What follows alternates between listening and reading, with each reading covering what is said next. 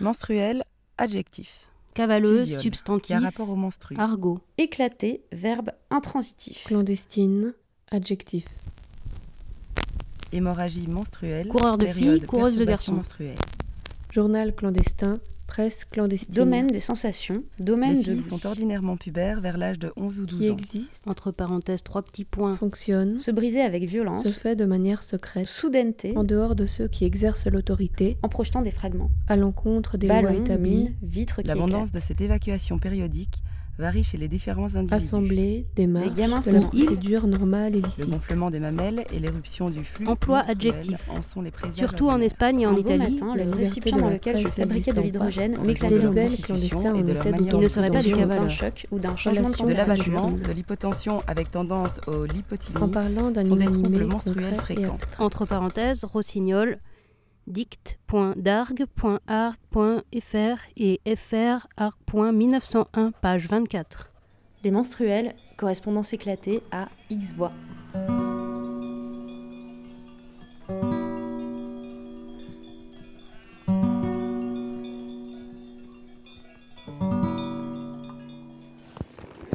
Coucou chères toutes. Je vous écris depuis un quai, celui de Kragsvik, sur les îles Féroé. On est amarré à la place d'un ancien bateau de pêcheurs. Autour de moi, il y a des petits oiseaux, des gros pneus, des amarres bleu turquoise. C'est le coucher de soleil. J'ai les doigts congelés. Euh, là, il y a un- une petite barque avec deux enfants dessus. Étonnant qui passe, il gère super bien la barre. Il se barre de l'autre côté en fait, la ville elle est découpée en deux. Voilà, je vais vous lire un petit extrait euh, de mon arrivée au Féroé, comme ça, pris au hasard dans mon carnet. C'est parti. Dans le bateau, carré, soirée, saucisses grillées en apéro, bière. On a les yeux rivés sur l'écran, on regarde la route, on déchiffre la météo, les vents, la houle.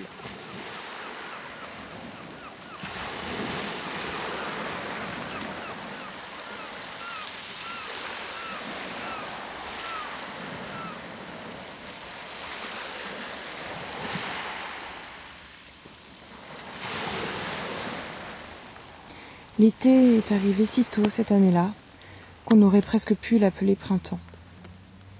C'était une sorte de cadeau qui obligeait chacun à repenser tout ce qu'il faisait. Il a été nuageux et très calme.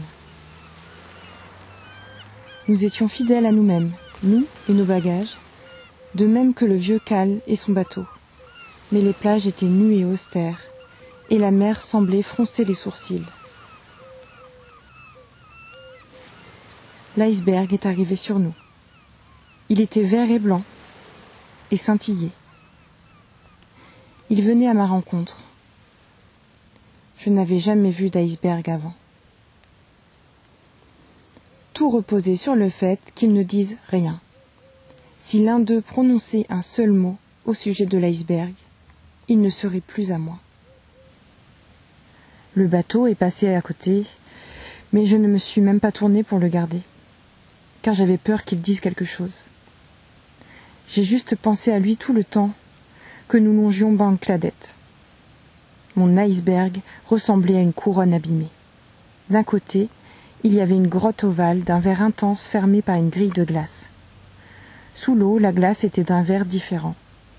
Elle descendait très loin et était presque noire là où des profondeurs dangereuses commençaient.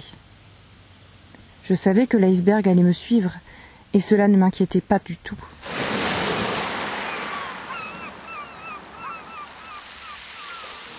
On effleure mes doigts pour me réveiller. 9h30. Je peine à m'extirper de la montagne, de mon rêve. T'as fait un rêve? Oui, j'ai fait un rêve. T'as rêvé quoi? J'ai un rêve qui se répète, que je fais de temps en temps. Je sais pas pourquoi, c'est un peu étrange. C'est quoi? C'est C'était vendredi c'est soir. plus ou moins chez moi, Le week-end débute le vendredi mais soir. ça ressemble pas du tout à chez Le moi. bon temps débute le vendredi Et soir. Assise dans sa cuisine et sirotant de la vodka frappée, elle attendait qu'il l'appelle. Elle voulait qu'il appelle. Elle ne pourrait pas le faire s'il n'appelait pas. Il fallait qu'il fasse le premier pas. Il fallait qu'elle l'entende murmurer au bout du fil. Il fallait qu'elle l'entende menacer à voix basse au bout du fil. Elle ne trouverait pas le courage nécessaire si sa voix ne ruisselait pas le long du fil. Plus tard, beaucoup plus tard, des années plus tard, deux jours plus tard, elle saurait qu'il ne faut jamais attendre. Dans deux jours, elle saurait qu'il ne faut jamais attendre avant d'agir. Si on attend trop, on finit par renoncer. Les femmes comme elle ne peuvent pas se permettre d'attendre. Les femmes aux os fragiles ne sont pas bâties pour encaisser les coups. On ne peut pas attendre trop longtemps quand on s'appelle Bella. On n'a pas de réserve quand on s'appelle Bella. Pas de règle pour une Bella. Elle apprendrait qu'il fallait frapper la première. Les femmes comme elle doivent agir et s'enfuir. Les femmes comme elle ne peuvent pas rester assises à attendre. Personne ne viendra à leur secours si elles se contentent de rester là à attendre. Mais cela, ce serait une vie plus tard, au tout dernier moment d'un sale week-end. Vendredi soir, elle commençait à peine. Les contraintes lui collaient encore après, comme de la peau morte. Elle croyait encore qu'il y avait certaines limites à ne pas franchir. Elle croyait encore qu'il y avait certaines profondeurs à ne pas sonder. Elle ignorait encore que la seule chose à faire était de sortir dans la nuit comme un chien enragé. Alors, assise dans la cuisine, elle attendait. Elle sirotait de la vodka frappée ce vendredi soir en attendant qu'il appelle. À minuit, elle avait vidé un tiers de la bouteille. Elle la buvait avec de la glace et du citron, en fumant et en attendant qu'il appelle. Assise, elle buvait, fumait et attendait. Une boisson sans odeur, sans saveur et sans couleur, qu'elle boit non pas pour oublier mais pour se souvenir car plus elle boit, plus elle a les idées claires, plus ses pensées deviennent lucides, plus son intelligence s'aiguise, plus elle boit, mieux elle réfléchit. Assise, elle fumait, buvait et attendait.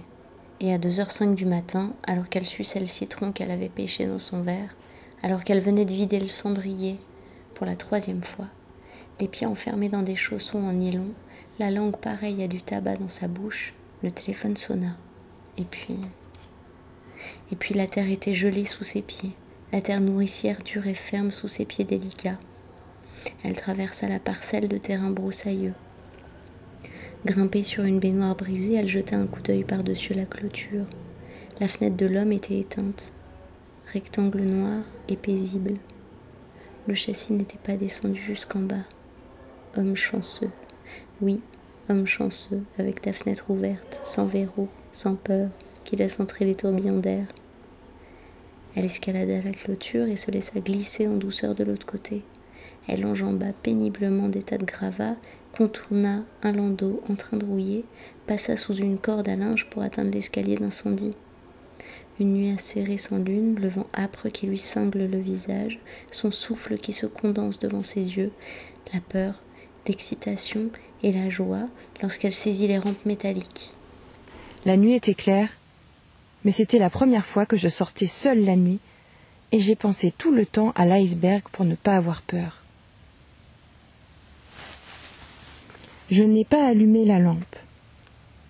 Le paysage était aussi austère qu'avant et ressemblait à une illustration où, pour une fois, les tons gris étaient fidèles à la réalité.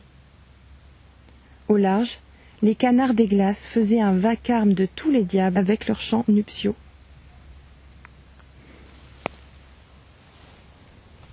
J'ai repéré l'iceberg avant même d'arriver à la prairie près du rivage.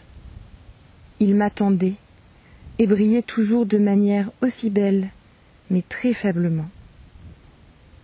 Il était là et cogné contre les récifs à l'extrémité de la pointe, là où il y avait de l'eau noire, très très profonde et juste la mauvaise distance qui nous séparait. Si elle avait été plus courte, je l'aurais franchie d'un bond. Si elle avait été plus longue, je me serais dit Quel dommage, personne ne peut l'atteindre. Il fallait que je me décide, et c'était affreux d'avoir à le faire. La grotte fermée par une grille de glace était tournée vers le rivage. La grotte était aussi grande que moi. Elle était faite pour une petite fille assise les genoux relevés contre la poitrine. Il y avait de la place pour la lampe de poche aussi. Je me suis allongée à plat ventre sur les rochers, étendu la main et détaché l'un des barreaux de glace. Il était si froid qu'il semblait brûlant. J'ai saisi la grille à deux mains et je l'ai senti fondre. L'iceberg bougeait, comme lorsqu'on respire. Il essayait de se rapprocher de moi. Mes mains et mon ventre étaient glacés à présent, et je me suis assise.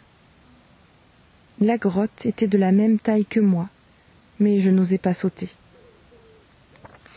Et quand on n'ose pas faire quelque chose tout de suite, on ne le fait plus jamais. On cherche le bon moment pour se barrer vers les Féroé. Le capitaine dit Tu vois, si on part demain matin, il y a des vents qui nous portent plus au sud de l'Islande.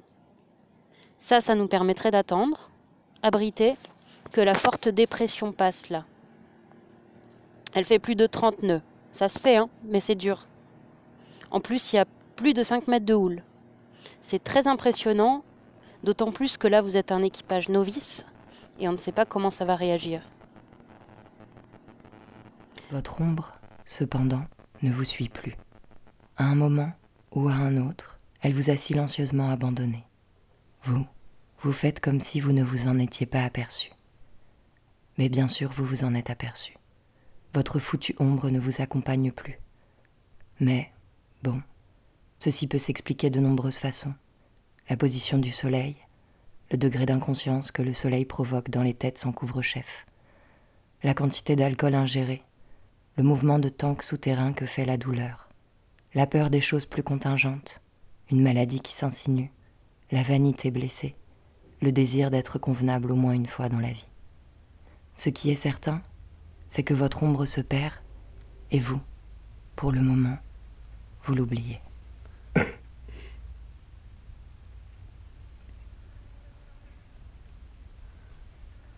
La chaleur était oppressante. Le ciel ressemblait à une fenêtre embuée, et les arbres se dressaient comme de grandes autruches noires des deux côtés du fleuve. Ils ne projetaient pas d'ombre. Sylvia, qui se cisaillait les cheveux tous les deux jours, était en congé. Elle travaillait neuf heures par jour, cinq jours par semaine, dans une usine où elle posait des yeux de verre à des animaux en peluche. Il y avait deux choses importantes qu'elle n'avait jamais apprises, à savoir gonfler un ballon et siffler. Un petit homme, court sur jambes, qui était allongé à moitié nu sur une marche d'escalier au bord de l'eau, leva à travers ses lunettes de soleil un regard interrogateur vers Sylvia. Elle ne le connaissait pas et s'effraya de sa bouche lipue. Il lui raconta une histoire. Elle ne comprit rien. Elle avait bu une bière dans un restaurant, mais ne s'était pas assise dans le jardin. Elle avait patienté, seule, à une table, dans la pièce sombre. La sueur avait ruisselé sur son visage et dégouliné sur sa robe. La serveuse avait dit à la femme qui était derrière le comptoir Il y a quelque chose qui cloche. Ce que Sylvia avait pris pour elle. Sur les marches d'escalier, assis ou couchés, il y avait surtout des drogués. Leur chien donnait l'impression d'être particulièrement fidèle. Sylvia prit le bac pour traverser le fleuve vert. Lorsqu'elle descendit, l'homme court sur jambes se tenait devant elle. Elle n'avait jamais laissé un homme s'approcher d'elle. Elle dit d'une voix haute et tremblante Je dors seule dans mon lit de blanche-neige. À l'usine, on riait d'elle. L'homme à demi nu rit lui aussi.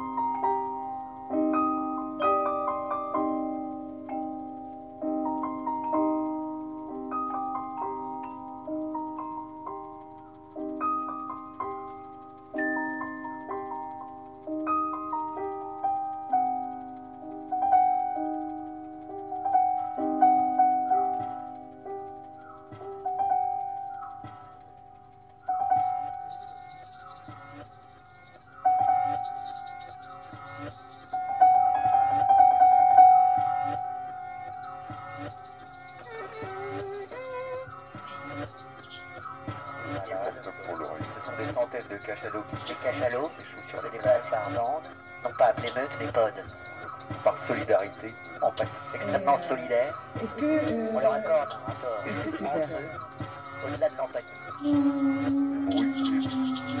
Est-ce que c'est. euh, Est-ce que c'est. Parfois, Est-ce que c'est un personnage de fiction des centaines de cachalots. Cachalots, Un cachalot? non. Est-ce que ça se répand? On leur accorde un rapport entre eux, au-delà de l'empathie. Ça Non. Ah. Est-ce que c'est euh, extrêmement solidaire. Oui. On leur accorde un rapport entre eux, au-delà de l'empathie.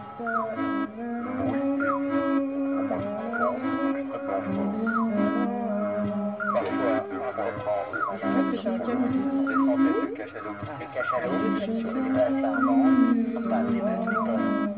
Par solidarité. En fait, extrêmement solidaire. Ça vit sur la Non.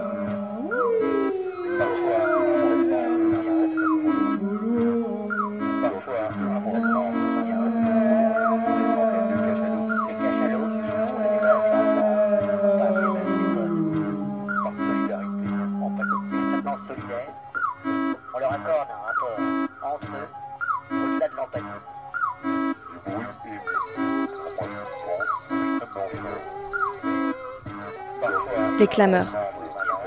Y a-t-il quelque chose de plus simple qu'une clameur Et qui soit dans sa simplicité aussi volutionnaire? Une pastille, pas plus grosse qu'un ongle, qui puisse enregistrer 10 secondes de son et qui puisse le reproduire chaque fois qu'un être vivant passe dans un rayon de 6 mètres alentour. J'adore les clameurs. Leurs petits haut-parleurs discrets ont fait de cette ville un poème. Qui chaque jour change, perd des phrases, gagne des cris, trouve ses mots, se métamorphose de touche en touche sans que personne sache où ni qui a placé les clameurs qui jaillissent, qui les enlève et qui, sinon la ville même, recompose sans relâche l'œuvre d'art qui la traverse de part en part.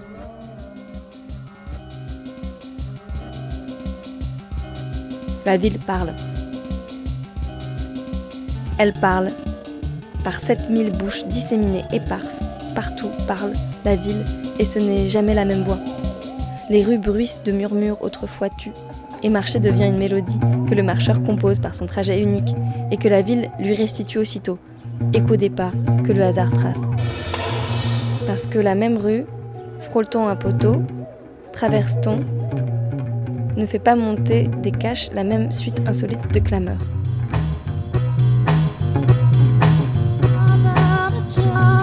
Ce ne sont plus les mêmes sons, plus les mêmes phrases qui sortent du cadavre exquis que chaque rue a vive. Et le rythme, on accélère, on décélère, et les clameurs jaillissent, synchrones, lentes ou vives, épousant le pas.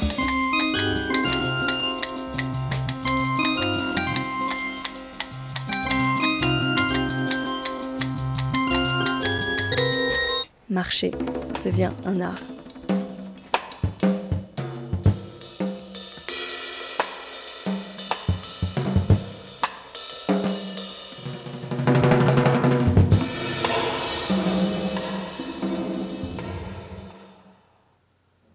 Il descendit de voiture, laissa les lumières du véhicule allumées et urina longuement en respirant l'air frais de la nuit.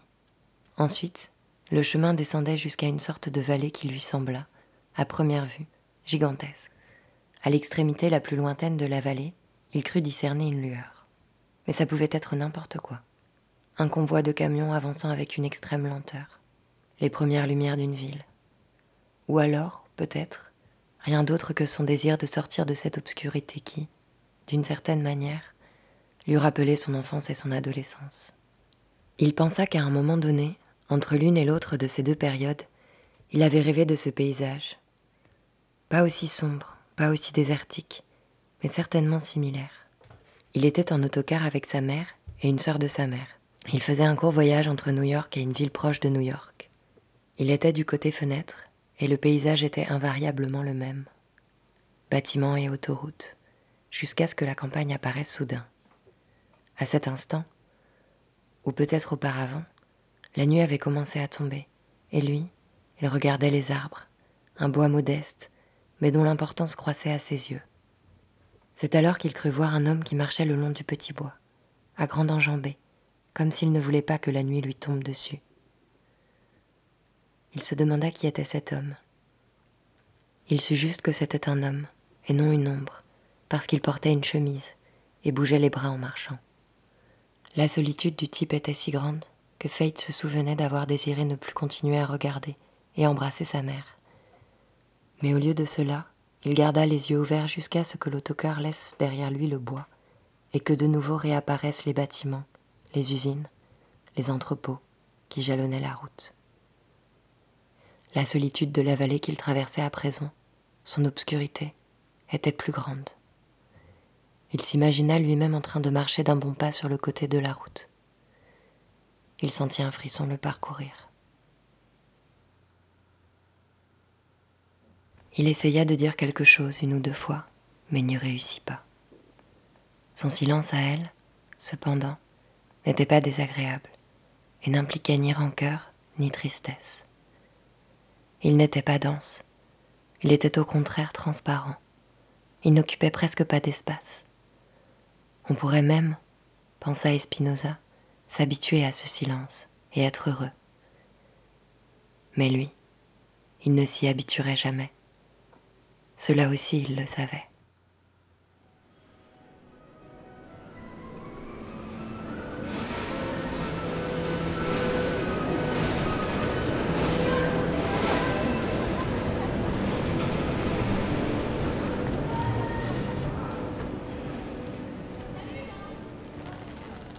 Gagner. J'anticipe, seulement. Souvent, je me prends à rêver qu'il existe un trajet, une trajectoire secrète et époustouflante qui fait rendre de chaque clameur, une fois et une seule, son cri. Encore ces cris mis bout à bout seraient peu, tout juste une collection de désirs, sans un miracle plus profond inscrit au cœur de la trajectoire et qui serait quoi? Son ordre? Tel éclat avant tel autre, tel autre après. Mais qui me dictera cet ordre? Qui me dira où commence la première clameur? Et où finit la sept millième Aurais-je de toute façon le courage de les écouter jusqu'au bout?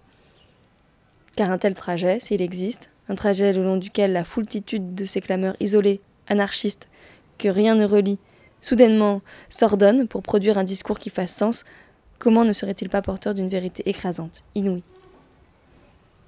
Pas une semaine ne se passe sans qu'au détour d'une rue, ayant entendu une poignée de clameurs et frappé par la cohérence de leur enchaînement, je n'ai l'impression que, par miracle, je me trouve au début du trajet. Alors je continue, exalté, j'écoute, j'espère, mais le sens invariablement se dissout de clameur en clameur jusqu'à se perdre. Sans doute existe-t-il, me dis-je, alors des millions de vérités, j'entends des millions de trajets. Peut-être même y en a-t-il une bonne centaine pour chaque citoyen de cette ville, et la bribe de sens que j'ai interceptée ne m'était pas destinée. À l'autre bout de Cerclon, quelqu'un vient juste d'entendre, lui, la vérité que j'attends. Il ne l'a même pas écoutée. Qui sait ce qu'elle disait? Peut-être l'énigme qui m'obsède. La volte est une nuée d'orage suspendue au-dessus de Cerclon. Toute clameur était claire, mais qui saura faire parler la foudre? Articuler l'orage La ville seule sait. L'évolution est là, latente, dans ces sept mille clameurs. Chaque pastille la contient. Mais qui trouvera le chemin Qui dira comment la parcourir pour réunir, extraite de chacun, les révoltes accroupies qui ne demandent qu'à bondir? Elle soupira avec regret. Ce n'était pas une vandale. La violence du vandalisme ne correspond pas à sa nature. La destruction gratuite et irréfléchie des objets inanimés, l'épanchement de la colère sur la matière insensible, lui semble extrêmement pervers. En outre, son énergie n'est pas illimitée. Bella ne déborde pas de vitalité. Même en ce moment, même cette nuit, même avec sa nouvelle façon de voir sa vie et celle des autres, son énergie est limitée. Elle ne doit pas la gaspiller. Elle transporte toute l'énergie qu'elle possède dans un petit récipient plein à rabord.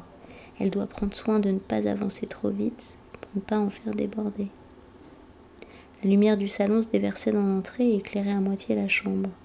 Il était étendu là, les membres confortablement écartés aux quatre coins du lit. Il ne dormait pas comme elle, recroquevillé en une petite boule compacte de peur fétale. Elle regardait le drap se soulever et retomber, se soulever et retomber. Sa tête dessinait une forme sombre sur l'oreiller. Nous y voici, se se dit-elle. Nous y voici. Elle s'approcha. Elle avait l'estomac vide. La faim et la haine lui donnaient des vertiges. Elle contempla cet homme, cet homme qui chuchotait, cet homme endormi qui chuchotait et la menaçait, cet homme malveillant qui avait gâché son existence. Elle se tenait près de son lit, elle s'était introduite chez lui et elle se tenait près de son lit. Elle était masquée, armée, et elle n'avait pas peur.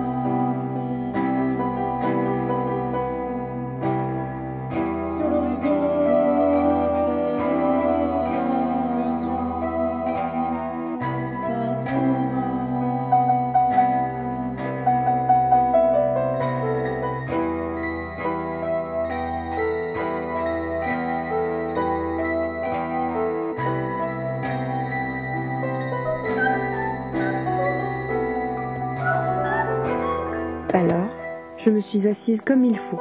J'ai placé mes deux pieds contre l'iceberg et je l'ai poussé de toutes mes forces. Il n'a pas bougé. J'ai hurlé Va-t'en Disparais Alors, l'iceberg a commencé à s'éloigner en glissant très lentement et le vent du large s'est emparé de lui. J'avais si froid que j'avais mal. J'ai vu le vent pousser l'iceberg vers le détroit.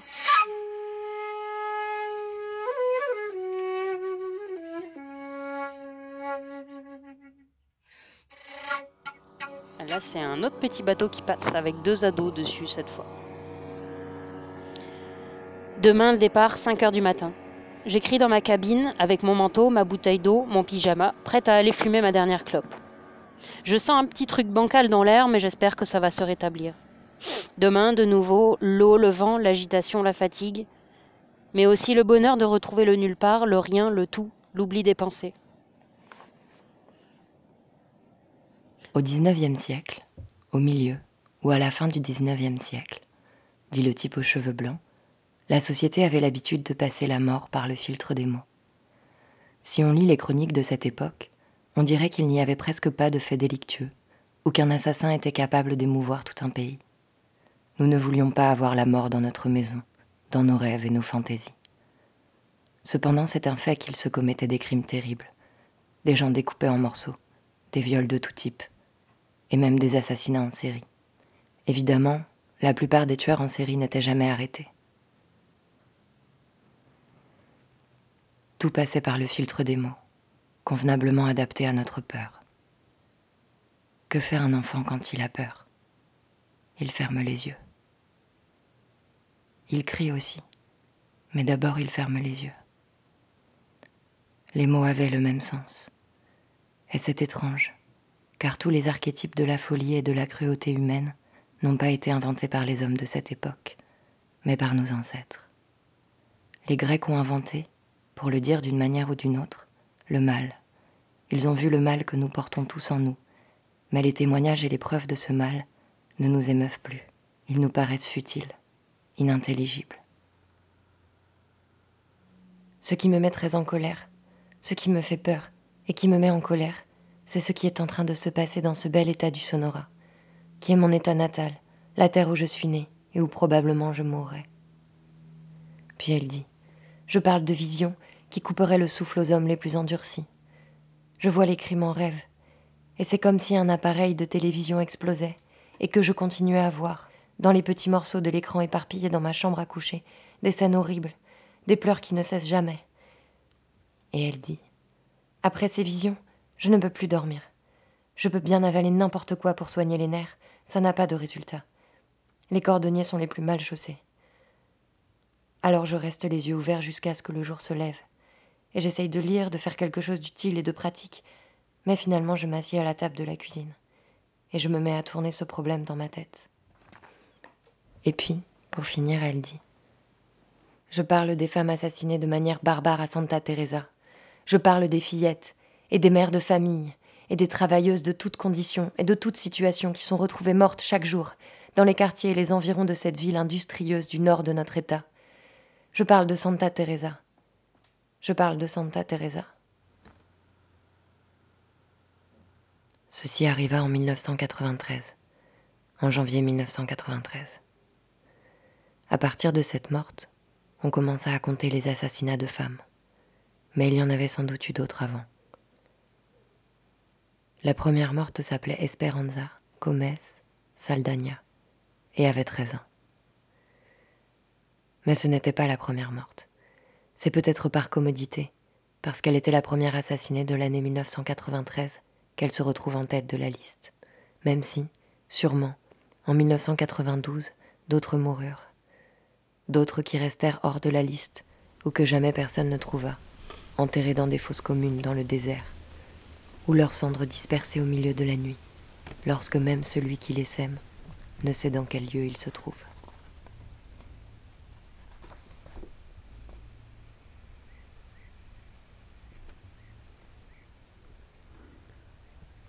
On dirait, sous le ciel d'argent, que le lac salé coule comme un large fleuve. On aperçoit au loin les petites vagues. À un endroit, l'eau a des reflets violets. C'est là que, il y a bien longtemps, s'est noyée Violetta, malade d'amour. Les rives sont bordées par des buissons et de petits arbres noueux agités par le vent. Sur le balcon d'une maison blanche, aux volets et portes bleues, la petite fille tire sur la ficelle de la boîte à musique. La berceuse de Brahms teinte à l'oreille de sa poupée endormie. Ici, sur cette terre, il y a des jardins minéraux ponctués d'un puits, de pins parasols et d'oliviers. La nuit, les loirs font un léger bruit dans les branches on entend leur pépiment bien particulier. On voit parfois, comme un trait étonnamment grand, un monsieur traverser le paysage en courant. Il pense que c'est bon pour sa santé. Des mouettes volent au-dessus de lui. Vu d'en bas, se dit l'enfant, les mouettes ont des ventres gros comme des coussins blancs. Un soleil fugace passe soudain comme un esprit sur les murets. Le visage de l'enfant est criblé de piqûres de moustiques. Avant de s'endormir, et pendant son sommeil, elle roule la tête de droite à gauche sur l'oreiller. Sa mère appelle ce comportement roulier. Le lac salé, le ciel et les arbres silencieux qui laissent tournoyer leurs pensées se façonnent chaque jour un nouveau visage. La mère dit Le visage de la veuve derrière son voile est celui qui me plaît le plus. Il y a aussi le visage du chafouin. Derrière le volet fermé de la porte, on entend la nuit un froissement de papier sur le balcon. La porte est ouverte, le volet fermé. Chacun des quatre appartements a son propre escalier extérieur qui conduit au balcon.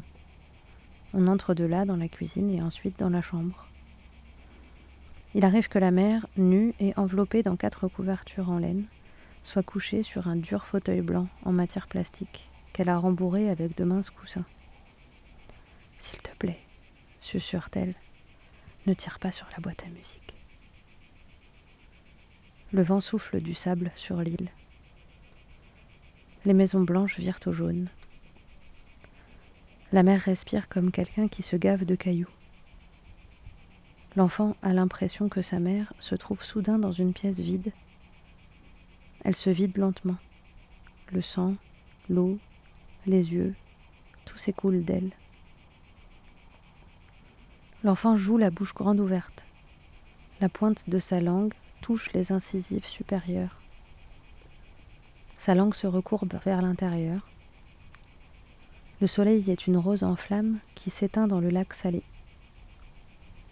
L'île sur laquelle vivent la femme et l'enfant s'appelle Oiseau mange ou meurt.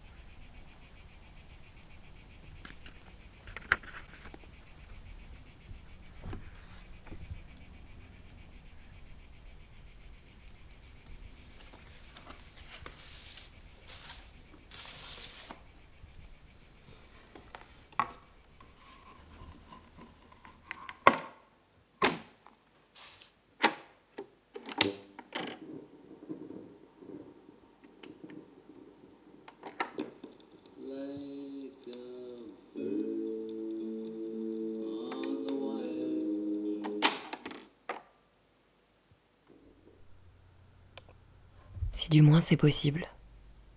Si c'est possible de transmettre ce que l'on ressent lorsque la nuit tombe et que les étoiles sortent, et que l'on est seul dans l'immensité, et que les vérités de la vie, de la vie nocturne, commencent à défiler une à une, comme évanouies, ou comme si celui qui se trouvait en pleine nature allait s'évanouir, ou comme si une maladie inconnue coulait dans le sang, et que nous, nous ne nous en apercevions pas.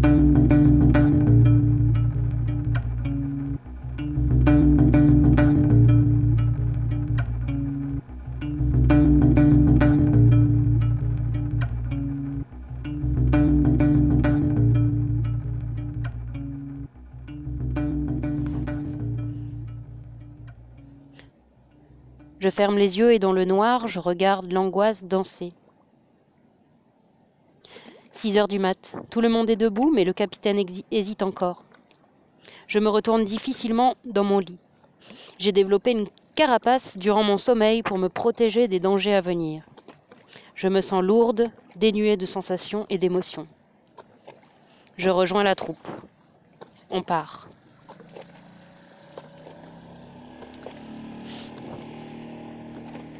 La mer est calme et douce, on navigue vent arrière. Lune décroissante, étoile, premier ciel dégagé, prometteur d'aurore boréale. C'est paisible. Cap à l'ouest des Féroé, le plus vite possible pour avancer avant la tempête, pour la dépasser. Quand à 3h30 je filme me coucher, le vent se met à siffler dans ma tête. De tous les côtés, je me dis que ça va peut-être arriver plus tôt. Je me bouche les oreilles, le noir m'envahit et avec lui des pensées qui me signalent que je m'endors des images bizarres, un outil qui transperce un vêtement, une chair, ma chair. Le bateau bondit, yeux ouverts. Le vent siffle en tournant dans tous les sens. Mais non, c'est le bateau qui tourne. Toutes les images disparaîtront. La femme accroupie qui urinait en plein jour derrière un baraquement servant de café, en bordure des ruines, à Yvetot, après la guerre, se renculottait debout, jupe relevée et s'en retournait au café. L'homme croisé sur un trottoir de Padoue, l'été 90, avec des mains attachées aux épaules, évoquant aussitôt le souvenir de la thalidomide prescrite aux femmes enceintes contre les nausées 30 ans plus tôt, et du même coup l'histoire drôle qui se racontait ensuite. Une future mère tricote de la layette en avalant régulièrement de la thalidomide. Un rang, un cachet. Un ami horrifié lui dit Tu ne sais donc pas que ton bébé risque de naître sans bras? Et elle répond Oui, je sais bien, mais je ne sais pas tricoter les manches. Cette dame majestueuse, atteinte d'Alzheimer, vêtue d'une blouse à fleurs comme les autres pensionnaires de la maison de retraite, mais elle, avec un châle bleu sur les épaules, arpentant sans arrêt les couloirs, hautainement. Sur une scène de théâtre en plein air, la femme enfermée dans une boîte que des hommes avaient transpercée de part en part avec des lances d'argent, ressortie vivante parce qu'il s'agissait d'un tour de prestidigitation, appelé le martyr d'une femme l'inconnu de la gare Termini à Rome, qui avait baissé à demi le store de son compartiment de première et, invisible jusqu'à la taille, de profil, manipulait son sexe à destination des jeunes voyageuses du train sur le quai d'en face, accoudé à la barre. Le type dans une publicité au cinéma pour Pec Vaisselle, qui cassait allègrement les assiettes sales au lieu de les laver. Une voix off disait sévèrement Ce n'est pas la solution. Et le type regardait avec désespoir les spectateurs Mais quelle est la solution? Le nouveau-né, brandi en l'air comme un lapin décarpillé dans la salle d'accouchement de la clinique Pasteur de Codéran, retrouvé une demi-heure après tout habillé, dormant sur le côté dans le petit lit, une main dehors et le drap tiré jusqu'aux épaules. Les centaines de faces pétrifiées, photographiées par l'administration avant le départ pour les camps.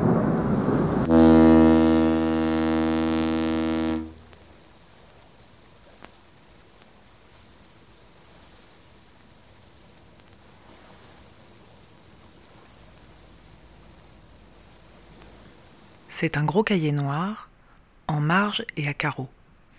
Dans les premières pages, il a écrit les mots de tous les jours. Les noms de cyclistes d'abord. Rudy Altig, Henri Anglade, Tom Simpson, Yann Janssen, André Darrigade, Jacques Anquetil, Gianni Motta. Plus il répétait ces noms, moins il les bégayait. Papa, Federico Bahamontes est bien maillot jaune interrogeait l'enfant. Le nom de ce coureur avait été forcé des heures dans le silence, dressé en langue comme un taureau, puis calmé, réconforté, apaisé, apprivoisé, domestiqué et roulé d'une joue à l'autre avant que les lèvres ne s'ouvrent. Après les cyclistes, Jacques avait écrit d'autres mots à apprendre par cœur. Les fleurs, les pays, les animaux, les capitales, les poissons, les rois égyptiens, les chanteurs, les poètes et les cratères de la Lune.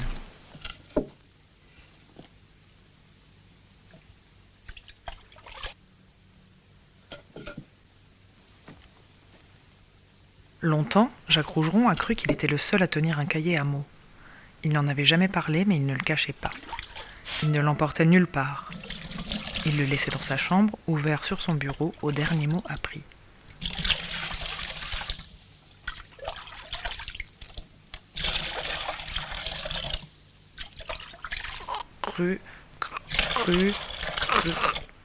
Rural. Tu révises quoi? Il a sursauté. Il a laissé tomber son cahier. Il l'a ramassé. Il l'a posé sur son bureau en disant qu'il révisait la cuisse. Il a dit oui, la cuisse? Il a expliqué qu'il notait tous les mots difficiles.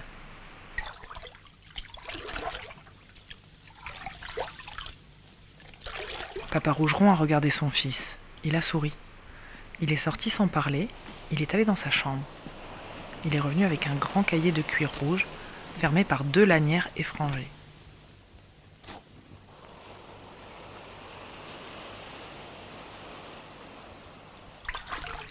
Il s'est assis sur le lit de Jacques. Jacques s'est assis à son côté. Papa Rougeron avait un cahier à mots. Pas un cahier de bègue, un cahier d'ouvrier. Un cahier pour ceux qui n'ont pas été à l'école, un cahier de pauvres. Un cahier pour apprendre, un cahier pour savoir ce que les autres savent.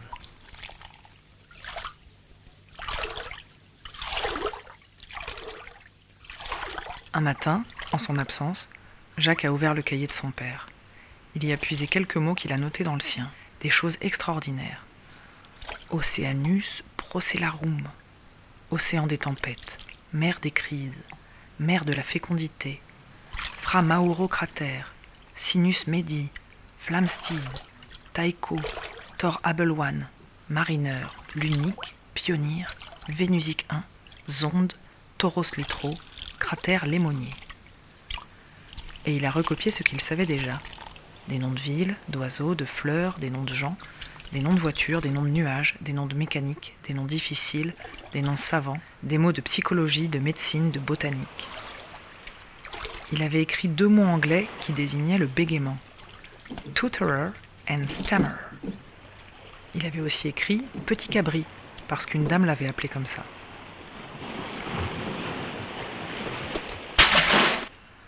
Souvent, il mariait les mots, c'est comme ça qu'il avait inventé l'hyperbolie collectivisme empathique. Mais aussi, pour chaque mot étudié, il en trouvait deux autres. Des mots pour bègue. Des mots de relève, de secours, de remplacement. Des mots qui attendaient la défection d'un autre, cachés dans les fourrés du fond de la gorge.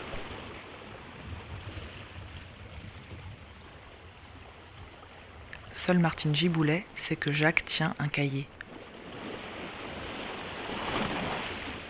Elle croit qu'il cherche des jolis mots, qu'il les écrit pour en savoir le plus, même en trop, pour plus tard, pour des compositions écrites ou des poèmes à lui.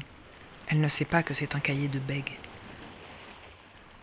Martine Giboulet habite au deuxième étage de Perruche.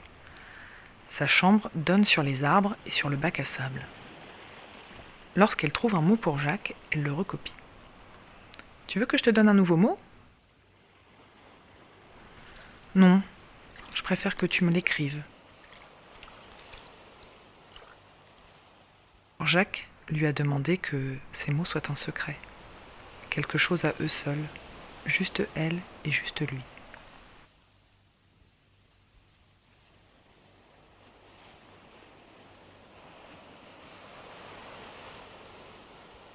La semaine dernière, Jacques a appris un nouveau mot. Martine Giboulet a attendu qu'il soit sous sa fenêtre pour le lui lancer. Elle lui a fait un signe de la main. Elle a jeté son petit papier bleu, bien serré dans un élastique blanc. Jacques a ramassé le message. Il a couru vers Mésange. Il a poussé la porte vitrée de son immeuble, il a monté quelques marches, s'est assis, a enlevé l'élastique de fille et déroulé le papier. Il y avait écrit Évanescent. Juste ça, juste la musique du mot.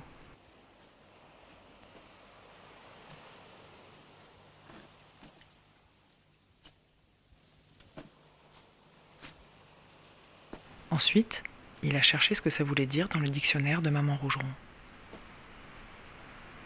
Évanescent, évanescente, adjectif. Du latin, évanescence. Premier sens, qui s'amoindrit et disparaît graduellement. Deuxième sens, qu'on aperçoit fugitivement. Troisième sens, qui a une apparence imprécise, floue. 4 personne, comportement, qui donne une impression de délicatesse, de détachement extrême, qui se présente comme indéfinissable, insaisissable. Il a recopié la définition tout entière dans son cahier à mots. Puis il s'est entraîné à dire évanescent. Il a prononcé chaque lettre, lèvres ouvertes, séparément, en groupe de deux, puis de trois, avant de les assembler en bouche et de les claquer en langue. Il a répété jusqu'à ce que le mot soit une leçon apprise, un refrain de chanson, une rime de poésie, un nom commun, un outil de plâtrier. Il a répété jusqu'à pouvoir le dire.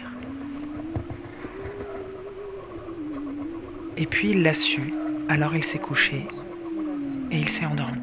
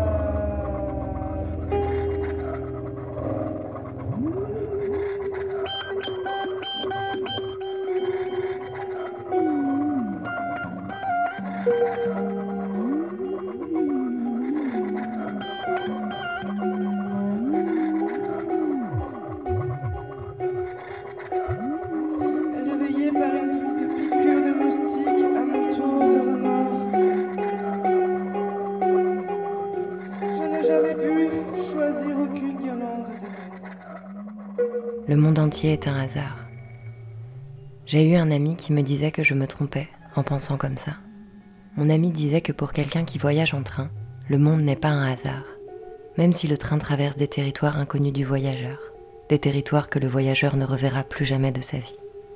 Il n'est pas non plus un hasard pour celui qui se lève à 6 heures du matin, mort de sommeil pour aller travailler. Pour celui qui n'a pas d'autre possibilité que de se lever et ajouter plus de douleur à la douleur qu'il a déjà accumulée. La douleur s'accumule, disait mon ami. Ça, c'est un fait. Et plus grande est la douleur, moins grand est le hasard. Alors ils furent tous deux envahis par la mélancolie et se mirent à se raconter l'un à l'autre des histoires d'amour et de déception. Évidemment, ils ne mentionnèrent ni nom, ni date. On pourrait dire qu'ils parlaient en termes abstraits, mais de toute façon, malgré l'apparente indifférence de l'exposition de leur malheur, la conversation et la promenade ne contribuèrent qu'à les plonger encore davantage dans cet état mélancolique, à tel point qu'au bout de deux heures, ils eurent l'impression d'être en train de se noyer.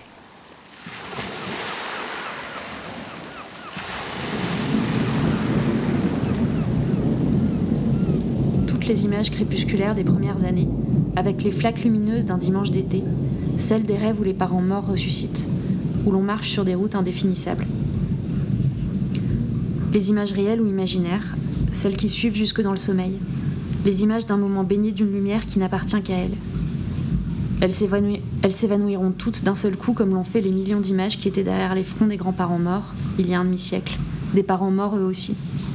Des images où l'on figurait en gamine au milieu d'autres êtres déjà disparus avant qu'on soit. De même que dans notre mémoire sont présents nos enfants petits, aux côtés de nos parents et de nos camarades d'école. Et l'on sera un jour dans le souvenir de nos enfants au milieu de petits-enfants et de gens qui ne sont pas encore nés. Comme le désir sexuel, la mémoire ne s'arrête jamais. Elle apparie les morts aux vivants, les êtres réels aux imaginaires, le rêve à l'histoire. S'annuleront subitement les milliers de mots qui ont servi à nommer les choses, les visages des gens, les actes et les sentiments, ordonner le monde, fait battre le cœur et mouiller le sexe. Les slogans, les graffitis sur les murs des rues et des WC, les poèmes et les histoires sales, les titres. Anamnèse, épigone, noème, théorétique, les termes notés sur un carnet avec leur définition pour ne pas consulter à chaque fois le dictionnaire. Les tournures que d'autres utilisaient avec naturel et dont on doutait d'en être capable aussi un jour. Il est indéniable que, force est de constater. Les phrases terribles qu'il aurait fallu oublier plus tenaces que d'autres en raison même de l'effort pour les refouler. Tu ressembles à une putain d'Hécatie. Les mots dont on s'étonne qu'ils existaient déjà autrefois. Mastoc, dans une lettre de Flaubert à Louis Collet.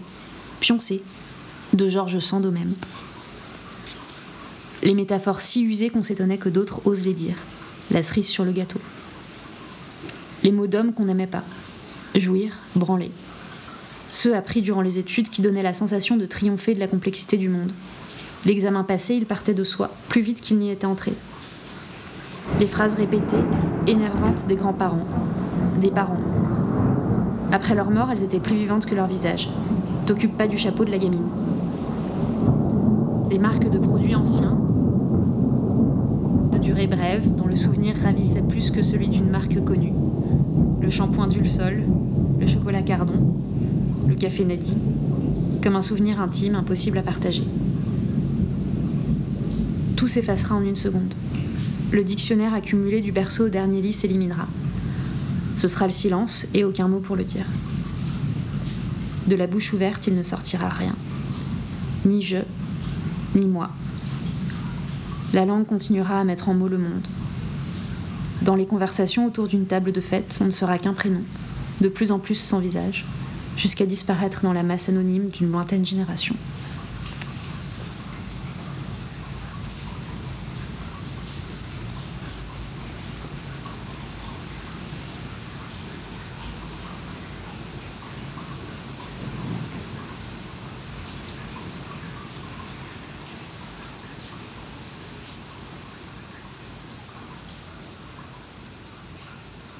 C'est pas une tempête. Faut pas dire ça. Une tempête, c'est 55 nœuds et la houle contre nous.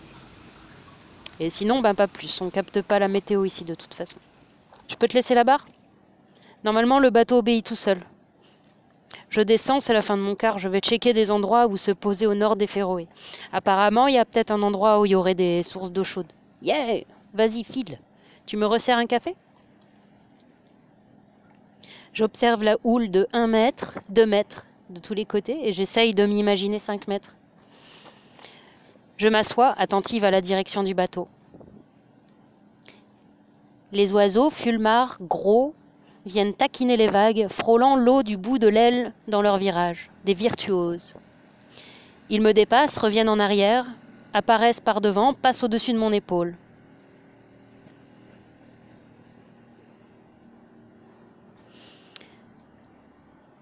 Dans les petits shots qui penchent dans tous les sens, je regarde ma gueule. Mes yeux sont brillants comme si j'avais de la fièvre et très bleus. J'y lis un peu d'anxiété, mais aussi le sérieux de la détermination.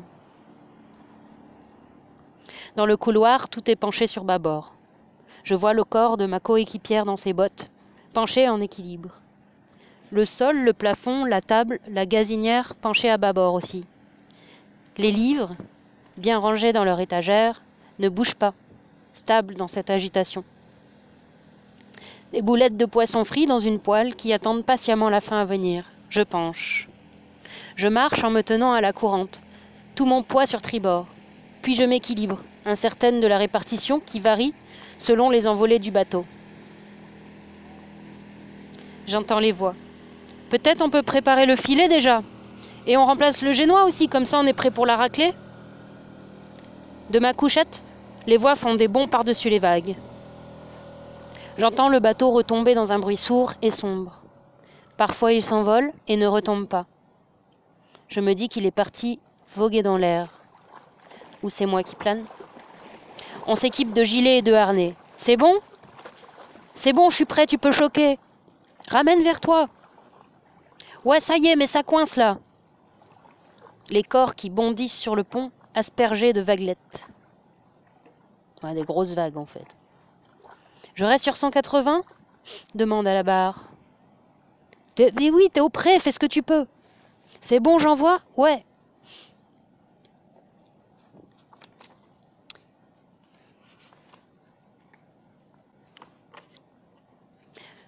Je me réveille de ma deuxième sieste.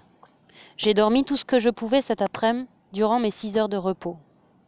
Le bateau est incliné à plus de 60 degrés sur bâbord maintenant et le vent est une note sourde continue. Les voix augmentent pour se faire entendre. T'es à 95 là, tu remontes vers le nord. C'est parti. On marche presque sur les murs comme les mouches, scotchées aux parois. Pierrot met un pied sur le tiroir sous la gazinière pour se hisser à l'extérieur. Il dit Tu me passes un gilet de sauvetage? Je m'empresse. Putain, il est trop petit C'est pour les nabos ces trucs-là Moi j'en veux pas de ça, j'y crois pas qu'il n'y a pas des gens plus costauds que moi. Il est au max là? Le vent souffle maintenant si fort qu'on ne s'entend plus. C'est une voyelle en continu, grosse, étouffante. Je l'habille. Voilà, t'es toute belle. Le capitaine me rend la barre. On va border un peu les écoutes. Je tiens le cap attentive. Autour, la mer déchaînée. L'angoisse est comme la mer, dense, profonde, mortelle. Au-dessous, le calme, la sérénité pour évoluer quand même avec tout ce bordel. Les mots d'Anne-Flore encore, mon ami capitaine. Apprendre de la mer et les bateaux, ça remue à l'intérieur. Ça remue. Voilà, je vais arrêter là.